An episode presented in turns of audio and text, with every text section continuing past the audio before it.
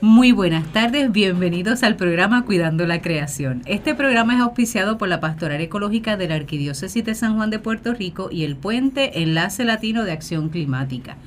Como saben, los domingos de 1 a 2 de la tarde por Radio Paz AM810 tenemos un espacio de diálogo interdisciplinario, multisectorial, de base de fe ecuménico e interreligioso, desde el cual hablaremos de la realidad de nuestra casa común, la realidad de nuestro planeta. Obviamente sacamos en esa casa común una habitación particular llamada archipiélago puertorriqueño, desde el cual tratamos de aterrizar los temas y siempre sin obviar el resto de la casa, que sería el resto del planeta y nuestra intervención, ¿verdad? Y aporte hacia él. El programa será retransmitido por Radio Oro 92.5 FM los sábados a las 7 de la mañana, así que tiene la oportunidad de volver a escucharnos. Si no se fue conforme en AM el domingo a la 1, el sábado siguiente, madruga a las 7 de la mañana, ¿verdad? Para poder escuchar el programa nuevamente. Esta que le habla es la hermana Alicia Viles Ríos, dominica de la Santa Cruz, y junto a un grupo de personas de buena voluntad conoceremos al doctor Carlos Agustín Muñiz, se me olvidó la otra. Osorio. Osorio, vamos, ¿verdad? Quien trabaja en la educación para la paz o proyecto Ecopaz. Bienvenido, Carlos. Saludos, saludos. Qué bien. Te dije todo el nombre para que no te quejes. Completito, muy bien. Completo. Muy bien.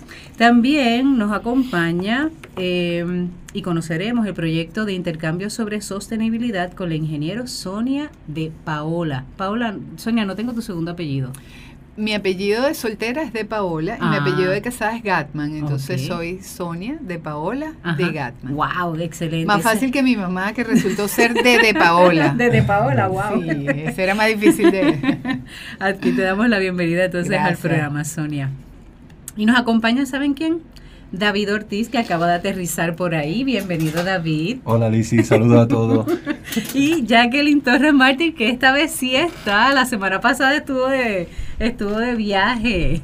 Buenas tardes a todos, bienvenidos a los, a los participantes de esta mesa de diálogo de hoy. Qué bien. Nos alegra muchísimo tener la mesa hoy agrandada. ¿Está bien? Tanto es así que David está sentado así casi en una esquina. Échate para acá, David. Por si acaso, porque necesitamos acercarnos a los micrófonos. ¿Está bien? Bueno, lo primero que quisiéramos conocer, porque obviamente tenemos a dos personas, una en el área de la educación eh, para la paz y otra que es ingeniero, que es en el caso de Sonia. Eh, queremos darle la primera parte al doctor Carlos Agustín Muñiz Osorio, eh, gran amigo, por cierto, por eso me atrevo a molestarle y decir todo el nombre. ¿Está bien? Pero quisiéramos saber quién es Carlos Agustín Muñiz Osorio y por qué eso de doctor. ¿De dónde eres? ¿Qué Ujú. haces? ¿Cómo te ganas la vida? Y ese- con esas preguntas necesitamos tres, tres programas. Pero bueno, vamos a, a- Muchas gracias por la invitación, de verdad.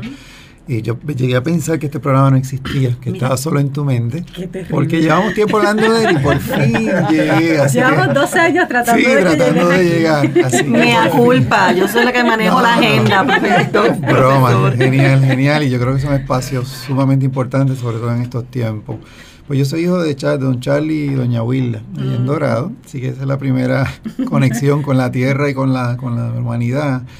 Y me crié en Dorado, en los campos, entre el río, la playa, Mogote.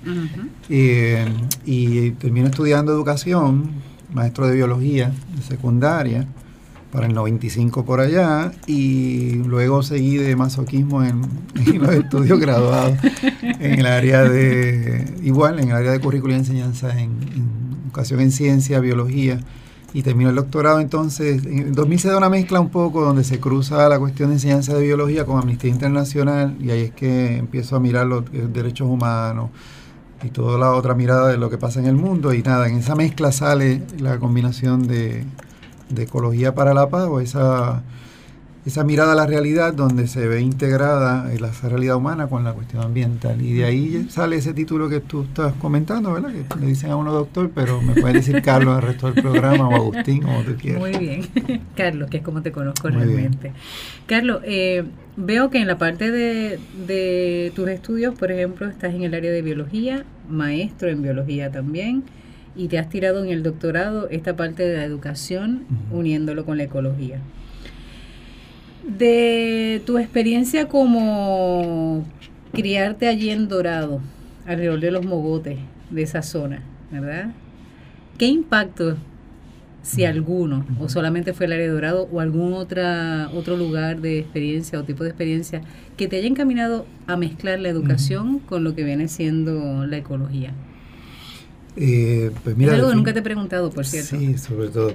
Definitivamente, eh, yo te puedo contestar diciendo que mi papá se encargó eh, su- de, de mostrar un- una experiencia en la crianza bien atada a la, a la naturaleza, ¿no? desde la parte práctica de tener los animalitos, los plátanos, guineos, etcétera, eh, hasta la parte de recreación para él, que era el asunto de la pesca.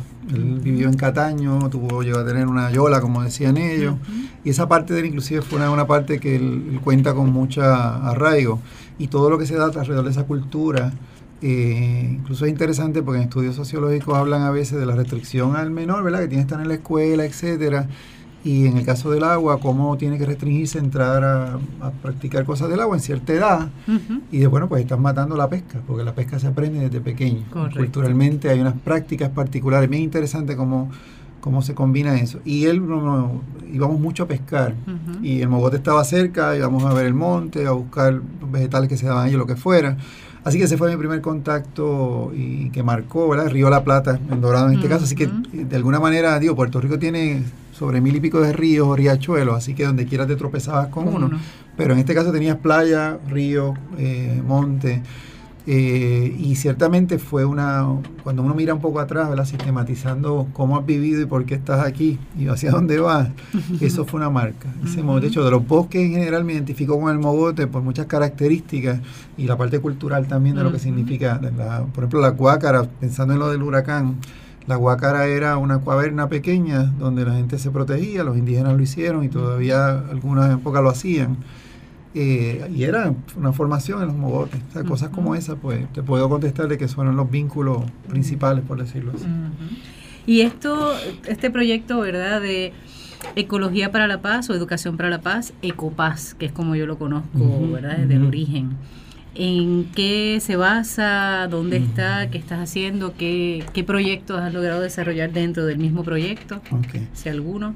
Eh, como te dije, ¿verdad? Como maestro de biología, eh, me gradué en el 95, así que hubo, me invitan a unos festivales que se hacían para el Festival de la Niñez, había un festival aquí también que se llamaba, Amnistía Internacional tenía un festival de derechos de la niñez y también la compañera Wanda Colón Cortés tenía el, el proyecto caribeño de justicia y paz y hacía el festival de juguete no bélico, No bélico, previo a diciembre, ¿verdad? Para trabajar todo esto.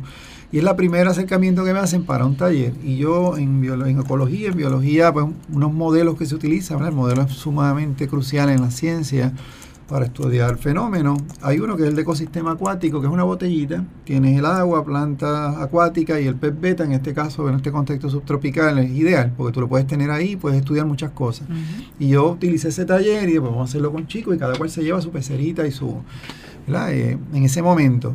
Y me invitan a tal me dicen, mira, tenemos un taller donde los conceptos tienen que ver con, pa- átame, ¿cómo se ata eso con...? Y es la primera vez que me retan a decir, "Mira, cómo yo mezclo esto. ¿qué tiene que ver? Y cuando empiezo a indagar, pues sale toda la historia, digamos, de dónde viene ese pez, eh, que es exportado, por qué son de los colores llamativos, por qué son más violentos. Pues no es una respuesta natural son seleccionados como los gallos de pelea, se van cruzando para los que tengan los colores más fuertes, más vistosos, más violentos. Y porque uno, porque se vende bien y otro en otros países, no sé si en Puerto Rico no hay documentación de eso, los echan a pelear y apuestan. ¿De Así que? ¿A los hay una, peces? sí, los ¿En peces serio? beta, ¿Los beta? los ¿En betas serio? como con las puestas de, de gallo. ¿De gallo? Wow. Y, y de hecho son tan cruentos o hasta más que el gallo porque bravos. se arrancan las, Las literalmente se aletas. arrancan las aletas. Sí. Entonces, el que disfruta, ¿verdad? Ese tipo de contexto, pues, y, y lo tienes en- controlado. En una pecerita puedes Ujú. tener una, Y son una- chiquitos una noche, puedes tener una ronda enorme de contendientes. Wow. Así que había una, una huella, por decirlo de alguna manera, una huella social y ecológica en ese producto, ¿verdad? En, esa, en eso que mercadeábamos tan chévere como comprar una mascota, aparte del uso de la mascota. Así que empieza a salir toda una historia y yo un poco a ent- entender de que ciertamente donde estamos, al punto que estamos, cómo vivimos, qué comemos, qué usamos, tiene mucho que ver con nuestra historia con la tierra, con los vecinos, etcétera. Y ahí se da el taller, fue una sensación no por mí principalmente, sino porque todo el mundo tenía un organismo vivo. Y estos Claro. chicos ahí, eso se llenaba, tuvimos que, bueno, excelente. Y estuvimos varios años repitiendo y haciendo otros talleres. Nada, de ahí entonces entró en la maestría Y la maestría motivado, mi hermana es maestra de español. Y siempre escuchaba a ella quejándose de las injusticias que vivía, de, pues, de que ella sabía que un plan se hacía de una manera y lo que venía del sistema, en este caso público, no tenía un sentido ¿verdad? en ese momento. Y estamos hablando del 95. Y si te parece parecido a lo de hoy, pues no es coincidencia. Nada, en el proceso yo digo, yo quiero tener un nivel más, ese era mi concepto, lo recuerdo porque lo, lo- me lo planteé, solo para poder sentirme más cómodo para defender lo que yo sé que está bien. Y ahí me sumo a la maestría. Curiosamente me fue mejor en esos estudios, porque yo no sé cómo sobreviví los estudios anteriores, ¿verdad? Pude hacerlo, pero me- donde yo me sentí que disfruté el proceso de, de, digamos, de aprendizaje en una escuela tradicional fue maestría y doctoral, porque ya era, yo tenía el tema, yo podía elaborarlo, ¿verdad? Y esa clave, nada. Entonces ahí se cruza y empieza a cruzarse lo que es. Ahí entro a Amnistía Internacional, me hacen una encerrona para el 2000, porque me invita esta profesora para la asamblea. Y yo voy a escuchar, pues, ya había participado unos años con ellos. Y cuando dicen quién va para la junta, no sé qué, dice yo, pues yo propongo a Muñiz. Y yo me quedé así, la votación estaba, y ahí estuve seis años con ellos, fue una experiencia maravillosa. Y ahí pude profundizar más. Entonces tengo la oportunidad de ver otros países, otros colegas de Venezuela, tuvimos compañeros, esta reunión de amnistía, los chéveres que tú Sí, tienes, sí, sí. un montón de países, en diferentes idiomas, diferentes situaciones y las coincidencias. Y nada, ahí aterriza entonces en que sale lo de ecología y el asunto de paz. Y empezamos a ver que hay personas que, bueno, formalmente en la academia, digamos los 60, los- la época de los hippies, etcétera, los movimientos de mujeres. El primer concepto de copas que yo veo en un documento fue eh, establecido por una, ecofemini- una feminista hablando del tema. Es la primera vez que lo puedo registrar. Pero si te quieres ir más atrás la historia, pues la Iglesia Católica San Francisco de Asís y otros personajes y otras personas de otros movimientos hace mucho tiempo están indicando de una relación directa eh, y bueno, en la academia pues empieza a salir este concepto eh, y ahí pues entonces yo lo agarro y lo, digamos, lo, lo criollizo. Ujú. Eh, y claro, en ese momento el, lo que vas a ver del modelo fue pensado para la escuela pública, que ciertamente no es el modelo ideal, pero era el que predominaba y decía, bueno, en lo que llega a este modelo ideal de la escuela, ¿qué vamos a hacer con lo que tenemos aquí? Ujú. Y ahí sale entonces lo, ¿verdad? un poco las metodologías, las ideas, las actividades. Cómo llevar esas preocupaciones en medio de unas actividades constructivistas, creativas, etcétera, que pudieran, más allá de que él aprendiera conceptos, pudiera sensibilizar a la persona en que lo que yo como, visto, hago y uso, construyo, tiene relación directa y a veces no me afecta a mí directamente, pero está afectando a alguien más. Por ahí vamos, esa mezcla resumida, es sencilla, es lo que, lo que sale como ¿verdad? Ecopaz. Y se quedó Ecopaz porque realmente entonces cuando profundizas te das cuenta que economía, Ujú. una raíz ¿verdad? Similar, tiene una relación. Y entonces política no podía quedar fuera. Y cuando vienes a ver, estabas en el medio de, de algo que estaba interrelacionándolo todo, aunque no nos lo enseñaron así, ¿no? De alguna manera. Y por eso pues se quedó Ecopaz, porque queda abierto para... Para mucho. De hecho, uno, un texto nuevo que, reciente que vi de, de Copaz, así mismo lo trabaja, es de una lectura más de, digamos, Norteamérica. Y el ejemplo central, curiosamente, lo estuve leyendo antes de los huracanes, y, y es- y el enfoque es lo que pasó en, en, Luis- en- cuando pasó Katrina. Exacto. Es la- cuando ellos registran, es el asunto este de la relación ambiental de construcción, pero es inclusive con la parte militar. Y el patrón que vimos aquí, que esta persona que vino de Canadá, se me olvida el nombre, que lo, ¿verdad? lo destacaron en la prensa, es ese enfoque, era decir, esto ya es un patrón. Viene un supuesto desastre, pasa esto, interviene milicia, la justifica y empiezas a llevar por necesidad la- la, ¿verdad? la botella de agua y te empieza a analizar atrás quién, quién- quién dio la, la- agua. Pues mira, botella. esta compañía. Yo vine a comprender ahora, perdóname que salté un poco, pero es que lo aterricé con lo, lo vi con, con, con el asunto del huracán Claro. Muchos compañeros y qué bueno, que había un trabajo genial. Yo tengo personas que no descansan trabajando en estas compañías que han venido para suplir. Mm. Y ahí es que yo comprendía mucho lo que se veía en los textos que Ujú. decían, pues siempre la cuestión militar apoya lo económico, pero no tenía la noción de que era la cuestión militar específica de armas, de... Ujú. No es necesariamente el impacto inicial, es lo que Ujú. venía después de reconstrucción, es multimillonario. Mm. Entonces la cosa es mucho ¿verdad? más seria y más, y Creo más que sistemática. hablando de la doctrina del shock, que es una periodista canadiense Sí. quien lo establece.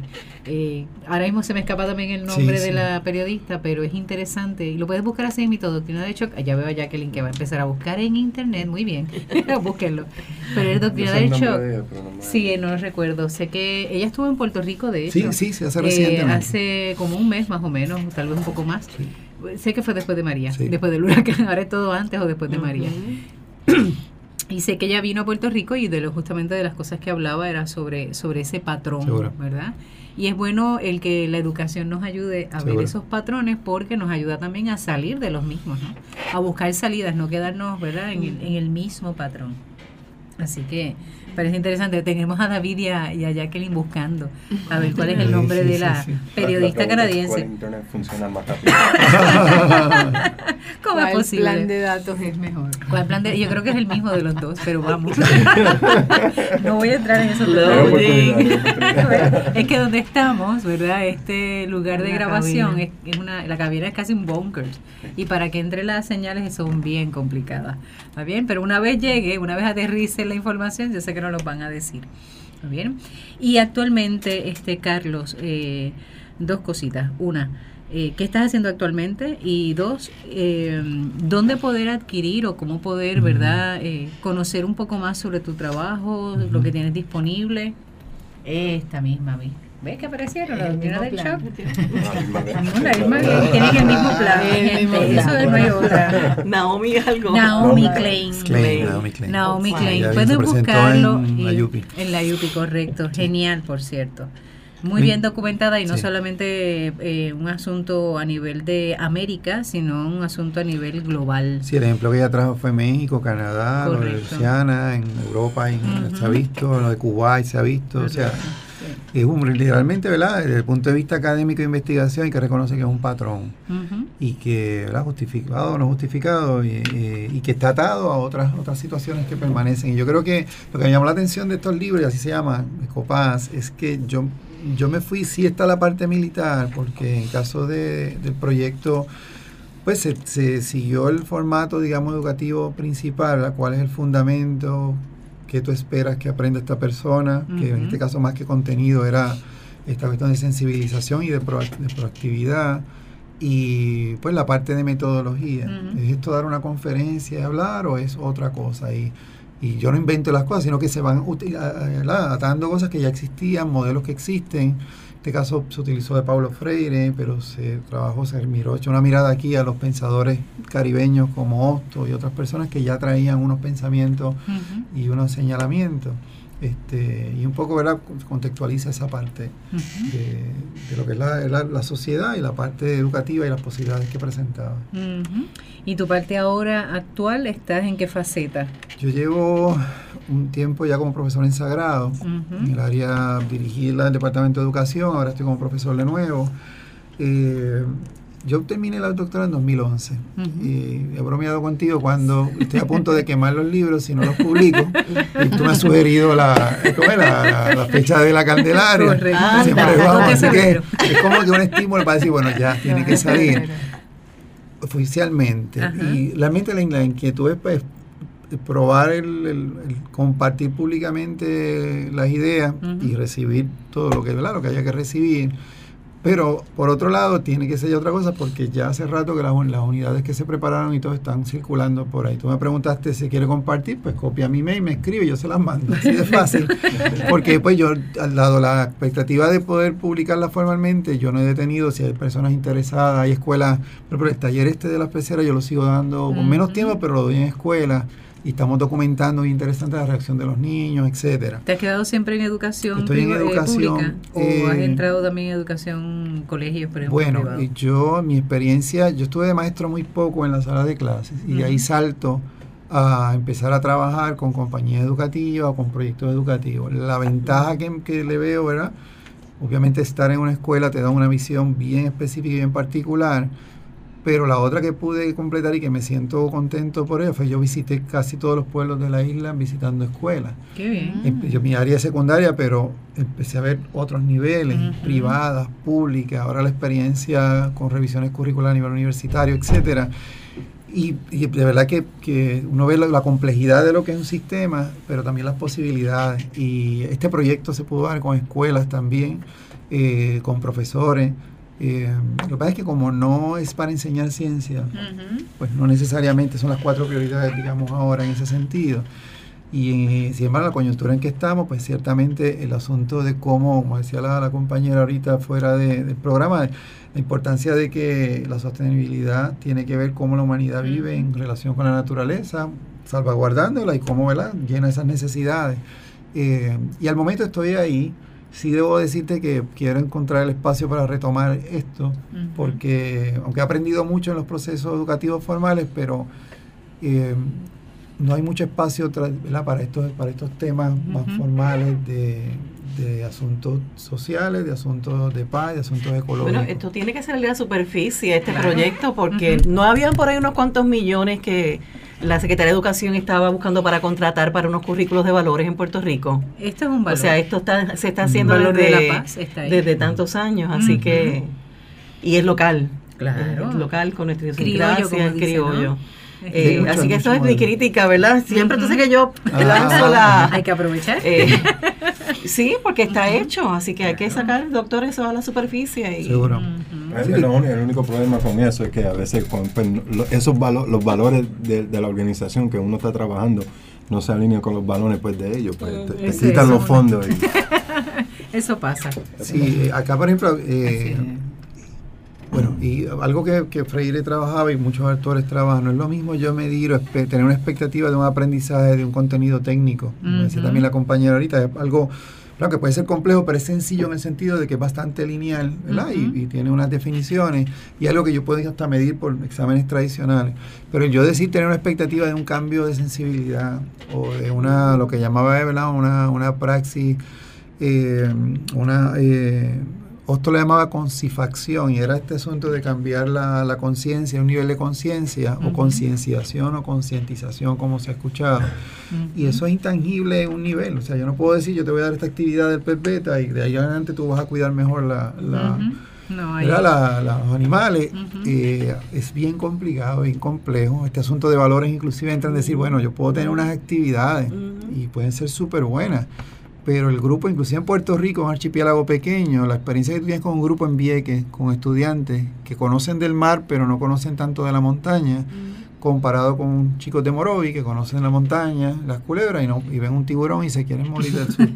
Y tú lo haces lo mismo en culebra, y la gente dice, ¿qué te pasa? Un tiburón, Pues un lo veo todos los días. Compartimos aquí el Es espacio. decir, tan, elemental- tan pequeño como era, como esa diferencia geográficamente tan corta, son cosas que tienen que ver y que afectan ese proceso. Aquí salieron cuatro, cuatro guías. Eh, una de las actividades no es muy, ¿verdad? siguiendo la línea del compañero, no es muy atractiva porque la actividad es que yo te voy a dar un ejemplo, digamos lo que pasó ayer. La- Estamos hablando el del paro, y del énfasis que se le ha dado a la situación de violencia, que es lamentable, pero que fue algo en, en algo mucho más grande. Y el tú poner personas en un espacio particular, bajo una presión particular, tiene unas consecuencias. Pues en una actividad sería, se usa mucho lo de teatro para decir, bueno, vamos a simular esta situación, está el teatro del oprimido y esta técnica donde yo te planteo la situación y te retiro luego y te digo, bueno, alguien tiene una alternativa, ¿cómo lo Ujú. evitaríamos? Ese tipo de dinámica está abarcada ahí como decía el compañero, pues no necesariamente es un valor porque yo tengo que abrir a través de este currículo yo poder criticar el mismo Estado, Correcto. criticar mi propia práctica como profesor. Cuando la dinámica poco- del Estado no es, no es aceptar. o la tuya como colegio, ¿no? Ujú. El momento del colegio donde está restringe unas cosas que no tienen un sentido particular, ¿verdad? Un valor y, y un poco lo que se plantea es eso, si queremos realmente aspirar a esta... Es una educación que hace pensar. De acuerdo. Cuando siempre se hace pensar, es un arma de doble filo. Ujú. Porque no solamente piensas. Y reta, reta lo- el, el establishment también, la establecido. estructura, todo. sí, sí. Pero exacto. necesitamos eso Es con necesario. urgencia, porque ya tenemos demasiado, mucho con demasiado, como dicen algunos, de personas que tienen mucho conocimiento, mucho título, pero a la hora de la verdad ni relacionan los procesos, ni ven la vida en proceso, ni los proyectos que realizan tienen sentido o responden únicamente para el aspecto verdad económico o beneficio eh, personal. Así que en esa parte tenemos que, que comenzar a hacer pensar una educación, una propuesta de educación diferente. Sonia. Eh, sí, no, quería decir que yo creo, en mi opinión, yo utilizaste la Ujú. palabra clave, que es el relacionamiento. El relacionamiento de las técnicas con las prácticas, con la innovación social para lograr lo que al final todos queremos, que es desarrollo sostenible para todos los que estamos y los que vienen en las generaciones futuras. Eh, este tema del relacionamiento es algo en lo que yo he pensado mucho porque, bueno, te voy a, voy a ir un poco atrás Ujú. y hablarte un poco de mi formación. Yo Excelente. soy ingeniero, ingeniero en una de las áreas más tecnológicas posibles, que es la ingeniería de la computación y los sistemas. Wow. Pero además yo me gradué en los años 70, donde estaba arrancando el boom de la, de la, de la tecnología, donde estaban empezando estos temas tecnológicos tan fuertes, y era, bueno, la carrera del futuro. Eh, y bueno, yo me gradué de ingeniero de computación y inmediatamente empecé a trabajar. Yo vengo del mundo corporativo. No, yo no, a, pe- a pesar de que he transitado en paralelo el mundo académico y el mundo del servicio público, mi, mi ángulo central de desarrollo es el corporativo, lo cual me ha hecho ver tanto lo bueno como lo malo. Le he visto la cara del monstruo desde distintos ángulos. Entonces, trabajando en el área de planificación eh, financiera fundamentalmente, pero afortunadamente, digo yo afortunadamente porque no fue algo que busqué, me buscaron ellos a mí, pero trabajar en planificación financiera con esa experiencia eh, técnica en el área de financiamiento hipotecario, financiamiento para la vivienda. Entonces ahí ya entraba un elemento donde de alguna manera la técnica se pone al servicio de lo social, porque qué más social que la vivienda, que el hogar. Me desarrollé en esas áreas y eventualmente, porque no estaba haciendo carrera académica, al cabo de unos 10 años, pues decidí hacer una maestría y mi maestría fue en ingeniería empresarial. Ella es para como sea. Sí, como sea. Y, y cuando a mí me preguntan, defínete tú, yo soy un ingeniero planificador. Así me, así me, me- así me entiendo yo misma a mí misma. Eh, pero en ese proceso de entender cómo es el proceso de empresas, empiezan también, estamos hablando de los años 80. Yo me gradué de ingeniero en el año 80. O sea, yo creo que ay, que estaba chiquitica cuando es. No, yo me estaba graduando de high school. Mentira. Gracias, gracias. Pero de high- Le has hecho el día. Eh, el, el tema es que entonces empezaron también todos esos movimientos de la planificación estratégica, todos los movimientos que tienen que ver con la responsabilidad social de la empresa, un concepto que se puso muy en boga y que a mí me encanta y de ahora ya no se usa mucho, pero que tiene que ver con la, la postura de la empresa como un ciudadano corporativo. O sea, tú no eres solo una empresa, tú eres alguien que está inmerso en una sociedad y que tienes una responsabilidad no solamente con tus accionistas y con tus empleados, que es el concepto corporativo, el concepto financiero, sino también con todos tus stakeholders, con, con el público que te clientes. rodea, clientes, proveedores, personas que están alrededor, como decimos en, La comunidad. como decimos en sí, yo soy venezolana, como decimos en Venezuela, la señora que vende la empanada en la puerta y que nos vende el café y la empanadita cuando con las familias de cada uno de mis empleados. Entonces eso, eh, ese concepto del gobierno corporativo, del buen gobierno corporativo y en contexto de la responsabilidad social, acompañado con algunos, a mí me... Me, me gusta dar clases, pero no ser docente permanentemente. Pero me gusta mucho el intercambio con estudiantes porque yo creo que uno, más, más que una experiencia de enseñanza, son experiencias de aprendizaje. Y, y yo he aprendido muchísimo y, y mucho de lo que de lo que me ha ido llevando en la dirección en la que me he movido viene de mis de mis estudiantes eh, ya que ya estudiantes de posgrado pues ya estudiantes graduados y en ese proceso, entonces me topo con, de alguna manera vinculado a raíz de la planificación financiera, con el tema constructivo, que es de alguna manera lo que me tiene aquí y la razón por la cual eh, eh, he invita. recibido, sí, esa invitación de Jackie a, apro- a aprovechar esto, porque es que, el te- es que la construcción es un tema muy complejo, que es muy atacado desde muchos puntos de vista, porque definitivamente requiere la utilización de recursos naturales que a veces quisiéramos dejar allí, eh, y también produce durante el proceso muchos impactos que no son Sí. del todo negativos, pero eso tiene, esa, esa moneda tiene dos caras. Es una de las principales fuentes de empleo en el mundo, la industria de la construcción. En el Ujú. PIB de todos los países, la construcción es, es el generador de empleo fundamental y es el que nos provee de protección, de seguridad, nos provee vivienda. Y en ese sentido, entonces, el sector de la construcción tiene una altísima responsabilidad social en términos de lograr proveer vivienda, no solo para el que la pueda comprar, sino de hacer cosas accesibles para, y además construir de manera que tenga sentido en el contexto en el que estamos. Entonces yo tengo que construir para Puerto Rico porque Puerto Rico tiene una situación específica y no es lo mismo en la zona montañosa que en, la, zona, costera. Entonces ese es un poco el tema. Pero Y- que los techos definitivamente no van a ser, no deben de ser planos. Ajá. No, definitivamente. No No, debe deben ser de ser planos. El techo de dos aguas es un clásico constructivo en la zona del. Caribe. O sea, yo veo aquí hay tanto techo plano y tú dices, pero ¿por qué? No, y además vaciados en más cemento. modernas, si te La o sea, realmente tú dices, ¿cómo es esto? Bueno, la construcción sostenible tiene que ver con entender los contextos y aplicar los temas y las certificaciones tienen que ver con todo esto. Entonces, en este camino de la construcción sostenible, yo he encontrado, cada vez veo más el tema de la vinculación con lo social, no solamente porque lo que se construye tiene que estar vinculado a las comunidades, a quienes, a quienes van a ser los usuarios, sino también que en el proceso de construcción, y ahí el tema, el tema de, del green building y las certificaciones es muy importante, cuando se entra en un proceso de este tipo, tú estás generando espacios de aprendizaje. Y aprendizaje de qué? De los valores de la sostenibilidad y de la sostenibilidad entendida en el sentido amplio. Creo que tienes que hacer un, Sí, un ahora corte para tengo a Ismael ahí haciéndome después. señas hace ratito. Sí, lo. Este, eh, pero este es un Eh, buen momento para parar, claro. para que hagas la cosa y, y si me permites rematarte el Claro tema y ir a sí. lo que estamos proponiendo en este Así momento. va a ser, no te preocupes. Porque Lo que nos toca hacer en este momento es recordarle a las personas que están escuchando el programa Cuidando la Creación por Radio Pasa M810, si lo estás escuchando los domingos de 1 a 2 de la tarde, y recordarte que se retransmite los sábados de 7 a 8 de la mañana desde Radio Oro FM 92.5. Aprovechamos para dar los saludos de rigor. Los de rigor son a la gente de Naranjito, a los de Cataño. Anunciamos aquí a Carmín. Carmín, saludos de parte del equipo de trabajo acá de Cuidando la Creación. Sabemos que nos escuchas los sábados. Ella no nos escucha los domingos, nos escucha los sábados, así que lo estaré escuchando ahora en la mañana. Eh, también aprovechamos para saludar a la gente de Corozal, la familia Negrón Caldero. Le enviamos saludos, ya hice la corrección, no es Calderón, es Caldero, es lo correcto decir.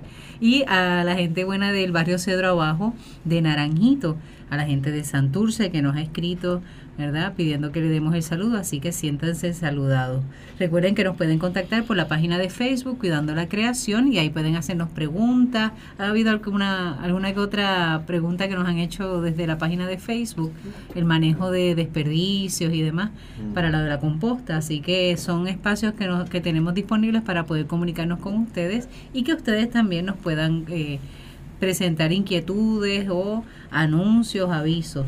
De ELAC, del Puente Enlace Latino de Acción Climática, ¿hay algún tipo de anuncio, David? Sí, el 17 de mayo de 6 a 8 tenemos el documental eh, A Plastic Ocean. Ok. Y, y como special guest ah, tenemos a Adriana González, que Excelente. es la, la coordinadora de Sierra Club aquí en Puerto Rico, ah, que va a estar hablando sobre el reciclaje y el problema pues de la basura que tenemos. Es chévere porque es un documental que nos habla sobre la, la problemática del plástico, pero también tenemos las alternativas de qué hacer. No quedarnos simplemente con la denuncia, ¿verdad? Claro. Sino también con las posibilidades. Jacqueline, ¿algún anuncio que quede por ahí? Para variar, ¿tienes algunos anuncios que dar? Hay una, un diálogo, ¿no? Este, De- wow, en, en Humacao Ajá. va a haber una actividad del municipio Ujú. eh, que es bien importante sobre el tema de, de cambio climático y todo esto en general. Mm, Bien. Al final del programa te voy a dar la, Da la información. fecha, sí, la perfecto, fecha. muy Tengo que bien. A nosotros nos invitaron ahí. Ahí también nos invitaron a nosotros Sí, para Sí, estar luego de la va a estar a ti. David, tú vas a estar de David. moderando o algo así, ¿verdad? Ah, David va a qué estar moderando. bien, David. este, actividad. chévere, Un claro. programa Sí, sí. estupendo, yo lo estuve viendo, recibí la información. Creo que Sí. es el 21, pero no. Ok, si es un sábado, fecha es 20, específica. eh, eh, si 21 es lunes, 20 es domingo. Sí, un- Sí, tengo- fue uno de los lugares donde más Uh, llevamos sí. comida, Sí, llevamos están lámparas. afectados Eh, también. de- después de María, que estábamos repartiendo las lámparas solares. De hecho, de ahí este el, el grupo de trabajo educativo que Sonia más adelante va a explicar, tenemos una experiencia eh, para conocer eh, esa, esa, ese, ese área de Humacao para Perfecto. lo que sucedió. Muy bien, y hoy lo que hemos estado hablando es conociendo por un lado al doctor Carlos Agustín Muñiz Osorio, quien ha trabajado con el tema de la educación para la paz desde el proyecto Ecopaz. Y también, eh, antes de hacer esta pequeña pausa, ¿verdad? Estábamos escuchando a la ingeniera Sonia de Paola, quien es de Venezuela, y que nos está presentando el proyecto de intercambio sostenible, o por lo menos comenzó a hablarnos sobre esta importancia de lo sostenible en la construcción y cuán conectado está la educación, eh, la acción social, con todo lo que es el tema que ella trabaja. Y vamos a aprovechar para que entonces pueda hablarnos específicamente sobre el proyecto de intercambio sostenible. Allí voy, justamente. bueno. Allí voy, justamente. Eh, simplemente haciendo la acotación que al reconocer este tema de la de la, de la importancia de la formación, entonces eso me hace llegar claro. a última hora a estudios doctorales para profundizar en el tema de cómo esos procesos de certificación de, de, edificaciones, de trabajar el concepto de la construcción sostenible, puede impactar a través de la innovación social y generar espacios de aprendizaje. Entonces, esto es un esfuerzo eh, donde lo que buscamos es, y, lo que, y, es mi, mi, orientación profesional fundamental, vincular tecnología, innovación social, aprendizaje en beneficio de lograr los objetivos del desarrollo sostenible que son para un mundo mejor para todos nosotros. El programa que estamos eh, proponiendo y que yo le agradezco a, a Jackie que ha, promovido con tanto interés, es un programa, en principio es un piloto que estamos proponiendo con el Illinois Institute of Technology de Chicago, que es una universidad técnica, pero muy enfocada a los temas de energía, con un centro muy específico que trabaja el tema de energía, con microgrids, comunidades, etcétera y el US Green Building Council, que, bueno, ya todos ustedes saben que ya que es la, es la presidenta a partir de este año. Estamos, estamos estrenándola como presidenta. Estrenando a la presidenta. Entonces, eh, la idea de esto surge a partir de lo que sucede en, en Puerto Rico. Puerto Rico se ha convertido en un laboratorio de resiliencia, en un laboratorio de ver cuál es el impacto del cambio climático en las personas, en las sociedades y en cómo están reaccionando los distintos sectores de esta sociedad frente a esa circunstancia. Las comunidades, las ONG, la academia, los, eh, los políticos, en fin, en fin, en fin. Entonces, este programa surge de un interés de IIT en Chicago, que es una ciudad muy enfocada a los temas constructivos, arquitectónicos y, de, y, de, y de innovación social en las comunidades y en las construcciones, todos esos movimientos de placemaking, etcétera, de generar contacto para proveer contacto a sus estudiantes fuera de la burbuja de la tecnología hacia los eh, las cosas que están pasando. Entonces hemos hemos construido, estamos proponiendo un programa que en principio es una es, para una cohorte de la universidad de, de, la universidad de Chicago del IIT en Chicago específicamente. Muy bien acreditado ellos están para sus estudiantes estimulándolos a que vengan formen parte de este programa vivan esa experiencia de Puerto Rico. Pasado de ser un programa académico a una experiencia eh, eh, para posgrado y últimos años de, de estudiantes subgraduados en las áreas de ingeniería fundamentalmente, pero también en las áreas de administración, en las áreas de, geografía, en las áreas de ciencias sociales, porque es un tema que es transversal. La construcción es un tema transversal a todas las áreas y así lo entiende el Green Building Council y en esa, en esa medida se orienta la gestión de Jackie. Entonces, para una cohorte de, eh, de la Universidad de IIT, para el instituto, están enviando estudiantes con créditos eh, acreditados en sus carreras, hasta tres créditos en dos semanas, un programa corto de dos semanas, y eh, están incluso becando buena parte de lo que es el costo de, la de los créditos que van a estar aprobando allá para estimular que vengan y entren en contacto con esta realidad.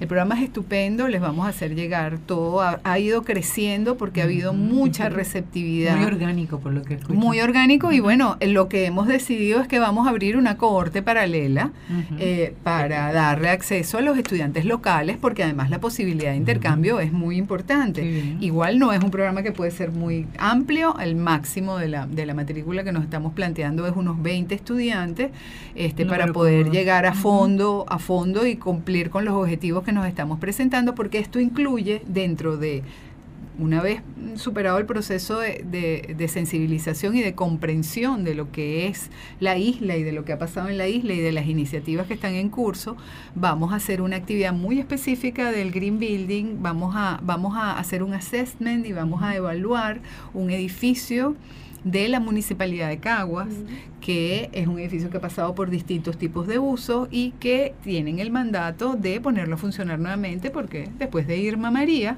pues ha quedado fuera de fuera de operación. bueno, yo eso no es original mío, eso yo me lo copié de mi presidente, que cuando se lo oí yo dije, eso está perfecto, no es no es María, Irma María. Correcto. Eh, entonces ellos van a tener la oportunidad de, de la mano de un profesional lead AP, bajo la coordinación de, del Green Building, de producir unas, unas recomendaciones que son susceptibles de ser utilizadas por la alcaldía. Eso es un punto central para, para este programa, que haya un aporte práctico. Este es un programa en el cual este, fundamentalmente, como dije, IIT y, y la... Y, y el Green Building Council, el, capítulo Puerto Rico, también nos está apoyando allí, por supuesto, la Alcaldía de Caguas, eh, la, la, Universidad Politécnica y eh, eh, una empresa socia del Green Building Council, que es Advanced Bow, que va a manejar toda la parte de las metodologías de assessment de Charret. Un programa estupendo, se los vamos a hacer llegar la información,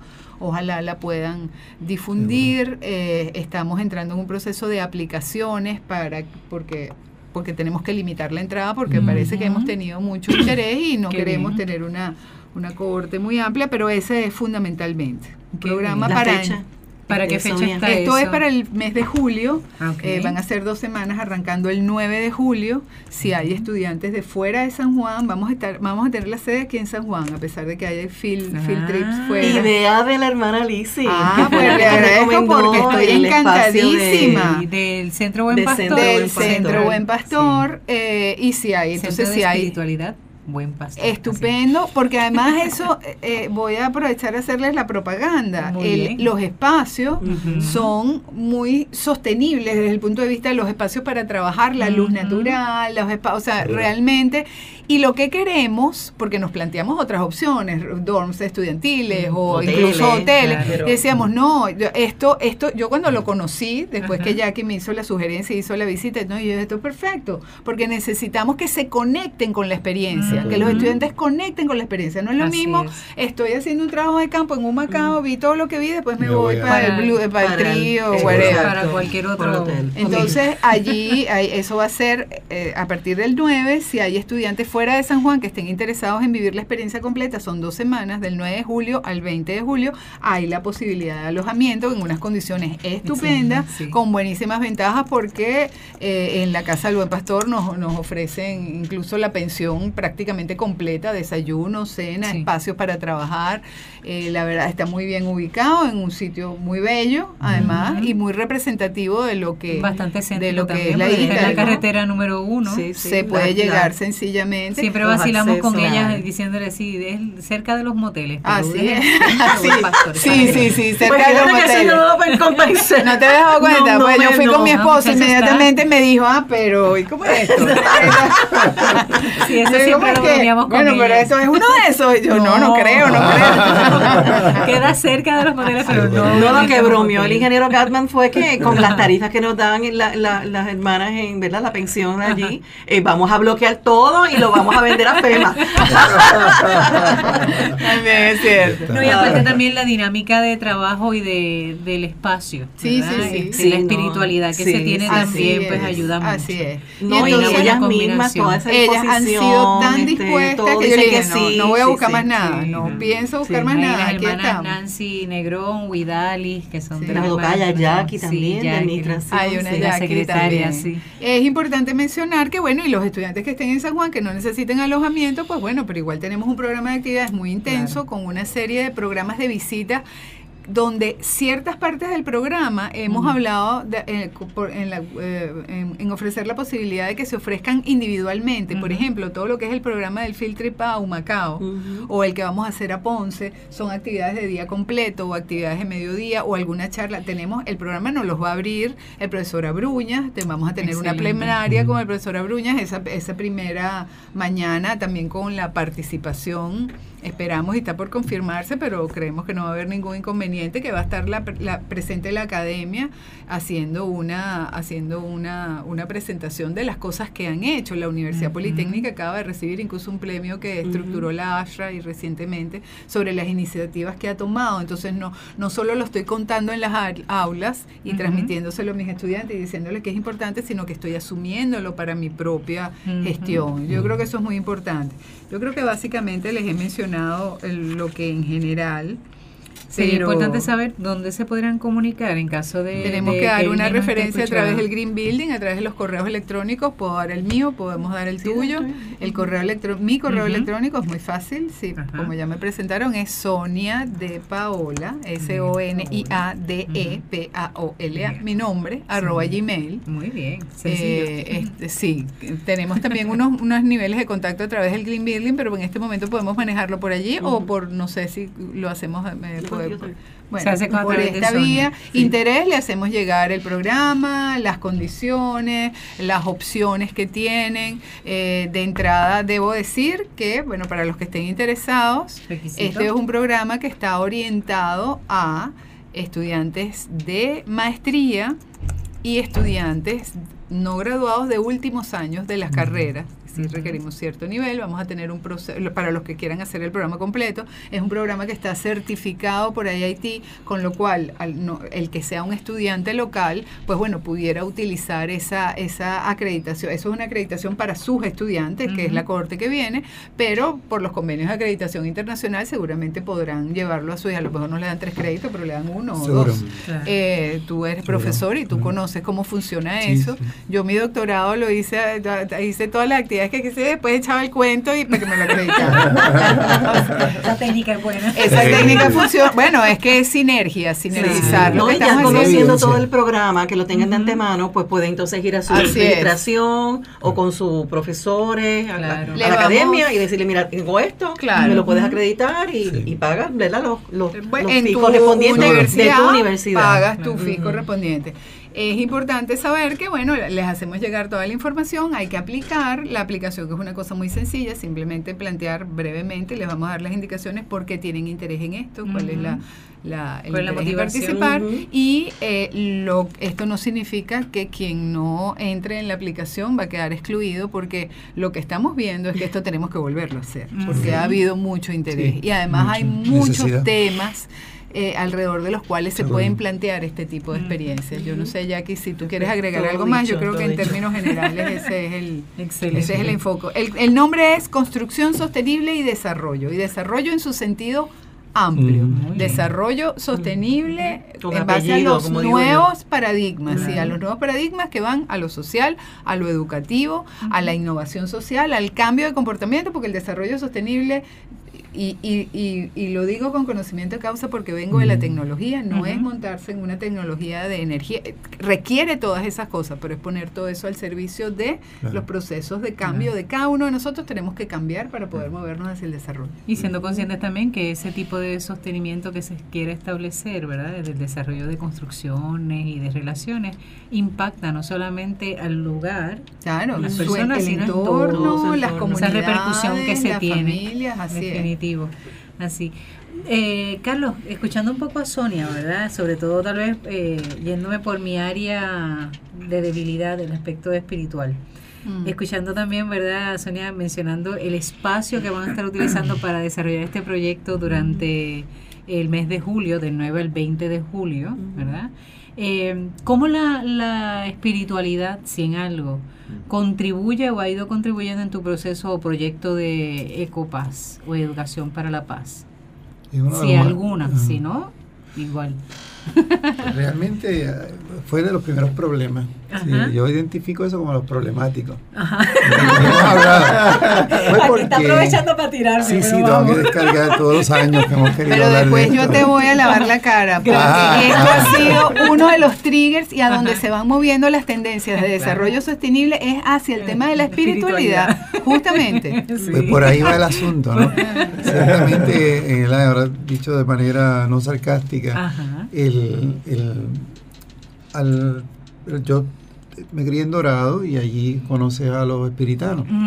Y dentro de la, mi, mi familia se escribió en la iglesia católica y nos llevó pero donde yo sentí la primera, digamos, conexión consciente, no solamente por respeto a la familia, o porque fuera algo que uno disfrutaba o lo, que fuera, es cuando empiezo a ver a estas personas que en su, en su creencia pues eran misioneros, eran, tenían votos de pobreza, es decir, Siguen siendo. Como que yo decía, las cosas que yo creo y lo practico, lo pasan en instituciones, y la iglesia como institución, esa parte de institución humana, reflejaba, era mucho más lo que decían con sus actos y sus obras, eh, que con lo que podían quizás decir en la palabra. Con ello yo visité Santo Domingo, República Dominicana, y las comunidades de montaña, y vimos una realidad para el 1997 que ya yo estaba ahí arrancando mi maestría, donde definitivamente hace un, un impacto particular y decir, bueno, sí, digo sarcásticamente lo de la espiritualidad porque si le enfrentas como un contenido y no le respondes, y, el ser humano tiene la capacidad de poder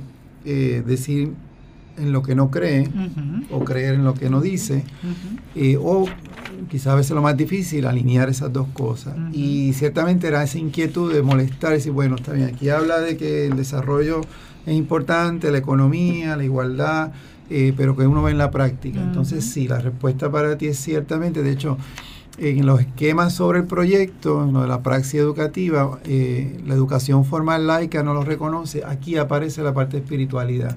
Obviamente, desde el punto de vista amplio, reconocer que más allá de las religiones, todo ser humano, muchos coinciden en que tiene una experiencia o una vinculación espiritual. Una trascendencia, capacidad de trascender. Y, que se refleja en su cultura. Uh hablaba del espacio, la forma de un edificio, cómo lo construí, si incorporé consciente o inconscientemente unos elementos. Por ejemplo, permacultura te dice, bueno, evalúo dónde está la naturaleza, dónde están los materiales que tengo, sobre todo porque está respondiendo a unas comunidades donde el acceso a unos materiales pues no están abiertos, pues tengo que ver lo que tengo y cómo lo ubico y cómo lo desarrollo y el elemento espiritual estaba, porque es un espacio para eh, compartir en comunidad, que es de lo más complejo. Eh, no podía hacer cualquier toma de decisiones, una toma de decisiones por consenso, con todas las dificultades que representa. Así que sí, aquí, como, tú, como tú sabrás, ese, ese elemento de espiritualidad ha sido un eje central. Eh, pero tiene como la, digamos, el icono este del que molesta, ¿no? El que está diciendo, ¿estás seguro de eso? Este, ¿Estás ¿Tú crees realmente en eso? Así que ese, ese elemento está ahí presente. Y ciertamente, como comentó la compañera, cuando profundizas un poco en los movimientos ambientales, ecológicos, sociales, eh, de hecho, de los primeros movimientos en Latinoamérica se atribuyen a las iglesias, en este caso en algunas partes eran protestantes, donde cuando empiezan, si decidían profundizar con la comunidad y profundizaban en el asunto, era vivienda, comida, espacio, participación. Sí, la teología de la liberación, Entonces, por ejemplo, dentro de la Iglesia Católica ocurre eso. Cuando defendían ese bosque era porque ese bosque era la fuente de comida, la fuente de construcción. Correcto. Y tenían que empezar Y la justicia de los usos de esos recursos también, y el levantarse en contra de, de sistemas opresores, ¿no? Sí, eventualmente, ¿verdad? Y todos los ejemplos que hay donde costó vida. Por ejemplo, eh, esto de asunto de la Carta de la Tierra, la Universidad de La Paz en, Costa Rica, vino una invitada una vez acá, presentamos, la conociste. Eh, nada, el punto que ella traía es decir, bueno, ciertamente hay un alineamiento de cómo cualquier situación social la podemos manejar con unos elementos de cultura de paz. Cierto, pero no te garantiza que vas a vivir en paz. ¿Por qué? Porque es un reto fuerte y va a llegar a unos puntos donde inevitablemente vas a enfrentar unas situaciones de violencia en el espectro amplio, eh, ya sea para imponer proyectos que puedan ser formales y unas opciones, como para poder defender tan sencillo como la vida de un grupo de personas. Eh, en Puerto Rico, ¿verdad? El, espectro puede ser diferente, pero hay esos elementos, hay así que la espiritualidad central, eh, desde el enfoque que trabaja en la comunidad o como Así que es importante, se va viendo. Sonia. Muy brevemente, para, para ponerle un acento a lo que está planteando. El último grito de la moda en planificación urbana y construcción es un libro que escribió el año pasado un investigador de Yale. El libro se llama The Well-Tempered City.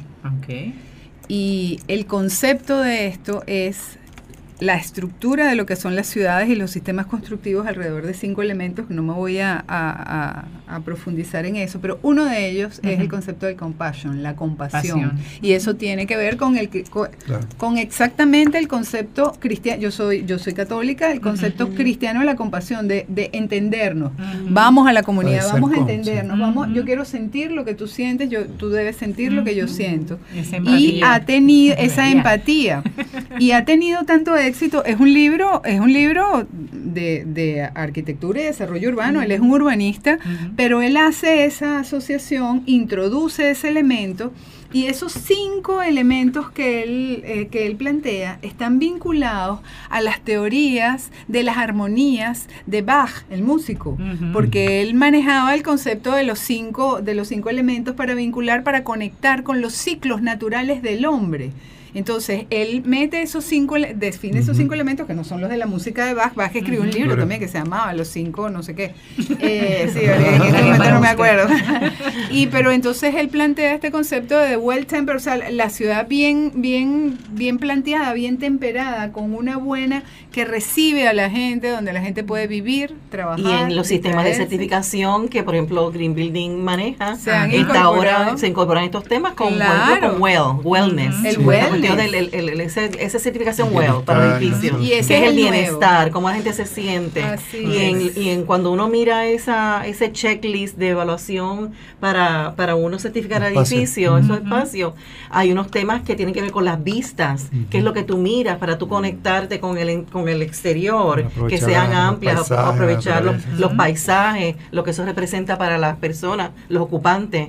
Eh, y ahora que tú mencionas esto de la, de la música y bag y, y lo, eh, hay un diseña, un arquitecto en Puerto Rico, Fernando Lugo, que diseñó la escuela eh, certificada LEED de Jayuya, Josefina León Saya, eh, que él nos mencionó, ahora tengo que, que repasar eso, pero hay una pared de la escuela que tiene alineados este, ventanas y parecen como si fuesen las teclados de un piano, pero tiene algo relacionado, él nos explicó, hay una relación con las armonías y con las teorías de música. Ah, Esto es un arquitecto agarrando estos otros temas. Pero yo tengo que, decir, que tú miras esa pared y tú dices, ok, una ventana, pero detrás de eso, como tú explicas, que esa conexión que hay, eh, hay otras cosas más. Yo tengo que, ser desordenado un momento y decir, todo lo que hacemos en la vida, si logramos ponerlo en el mismo sitio, nos va a llevar. Yo tengo 15 años de piano clásico, ahora que tú dices eso, bueno, y de repente apareció Bach y todo se mezcla y al final del camino es el desarrollo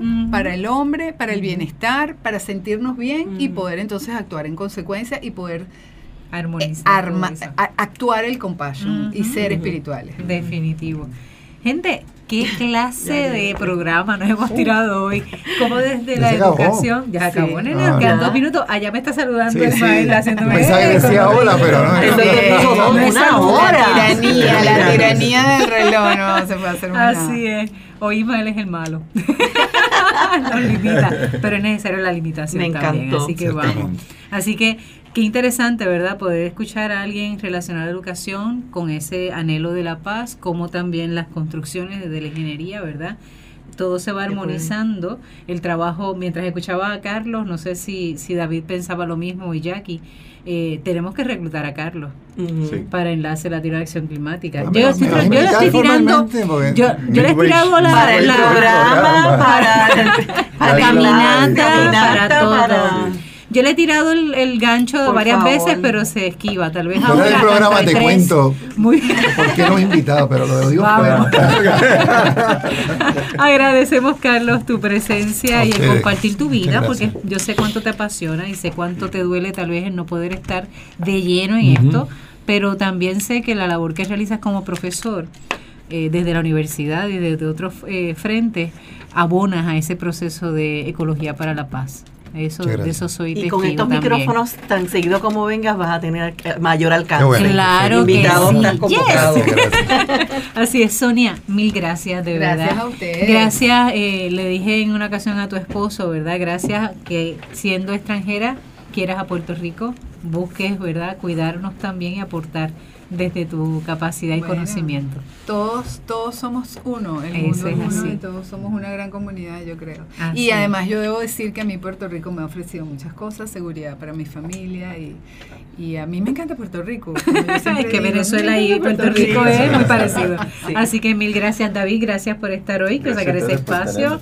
Muy bien. Y Jackie. Gracias, gracias. Seguimos, Claro que sí. Y a ustedes, hermanos y hermanas que nos escuchan, gracias por seguir cuidando la creación. Tenemos la tarea de integrar nuestra vida desde todos los aspectos, desde la educación, desde los trabajos que realizamos en el día a día y también desde la capacidad de la, de la trascendencia. Dios les bendiga. Hasta la próxima.